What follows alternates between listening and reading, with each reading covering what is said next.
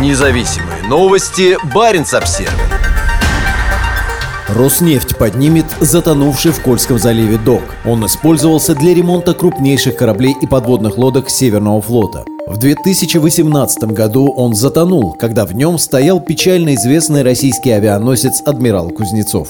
Судоремонтный завод номер 82 в поселке Росляково был передан от военно-морского флота Роснефти в 2013 году. На фоне растущих надежд на открытие крупных месторождений на шельфе Арктики у государственной нефтяной компании были на него большие планы. В августе 2018 года Роснефть объявила о намерении построить на заводе два крупных сухих дока для создания нефтяных платформ. Спустя два месяца там затонул гигантский плавучий док ПД-50, практически перекрыв доступ для крупных судов и платформ. Рослякова расположена на берегу Кольского залива между Мурманском и Североморском, главной базой подводных кораблей Северного флота. По словам губернатора Мурманской области Андрея Чибиса, сейчас разрабатываются планы по подъему 330-метрового дока весом почти 200 тысяч тонн. Он рассказал об этом на итоговой пресс-конференции в конце прошлого года, но не уточнил точных сроков операции. Его нужно поднимать в любом случае, в том числе и для развития 82-го СРЗ, заявил Чибис на пресс-конференции за запись которой размещена на его странице во ВКонтакте. При этом он ничего не сказал о том, как работа по подъему поврежденного дока будет осуществляться технически. Авария, в результате которой погибли два человека, произошла во время работ по выводу на воду авианесущего крейсера Северного флота «Адмирал Кузнецов». Так как других крупных доков на российском севере больше нет, на СРЗ номер 35 в Мурманске был построен новый сухой док. С лета прошлого года в нем на ремонте стоит «Адмирал Кузнецов». 22 декабря прошлого года на борту корабля случилось небольшое возгорание, которое не привело к серьезному ущербу, в отличие от серьезного пожара в декабре 2019 года.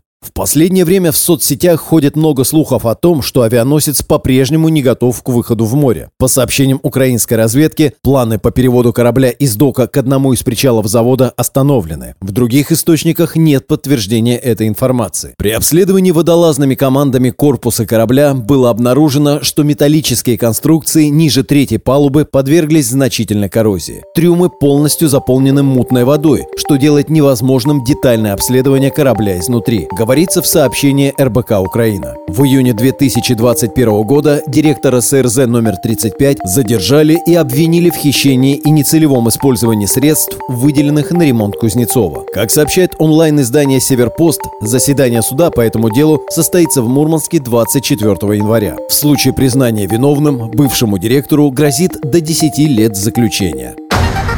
Независимые новости. Барин обсервис